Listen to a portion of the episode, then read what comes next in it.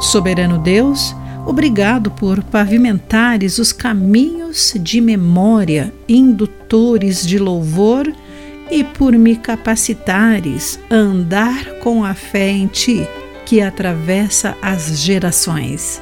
Olá, querido amigo do Pão Diário, muito bem-vindo à nossa mensagem do dia. Hoje lerei o texto de Shostel Dixon com o título Memórias Inspirativas.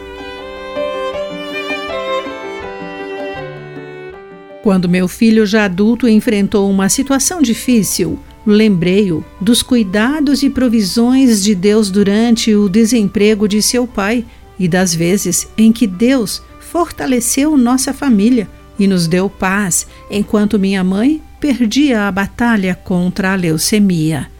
Destacando a fidelidade de Deus, afirmei que ele era fiel em manter sua palavra. Guiei o meu filho pelas memórias que Deus pavimentou para nossa família, lembrando de como o Senhor, nos momentos de vales e montanhas, permaneceu confiável.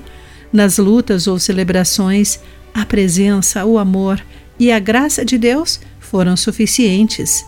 Embora eu queira reivindicar como minha essa estratégia de fortalecimento da fé, Deus criou o hábito de compartilhar histórias para inspirar as futuras gerações a crerem nele.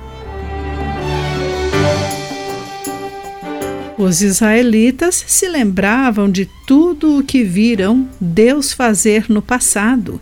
O Senhor depositou pedras memoriais nas pistas divinamente pavimentadas.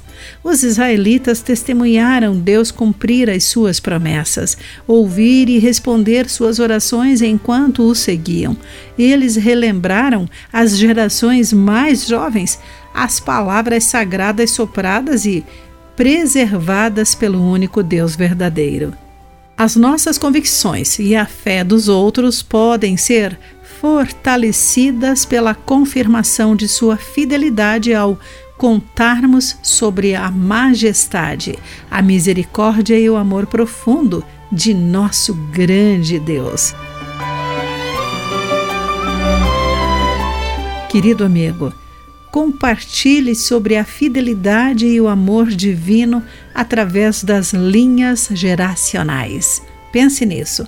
Aqui foi Clarice Fogaça com a mensagem do dia.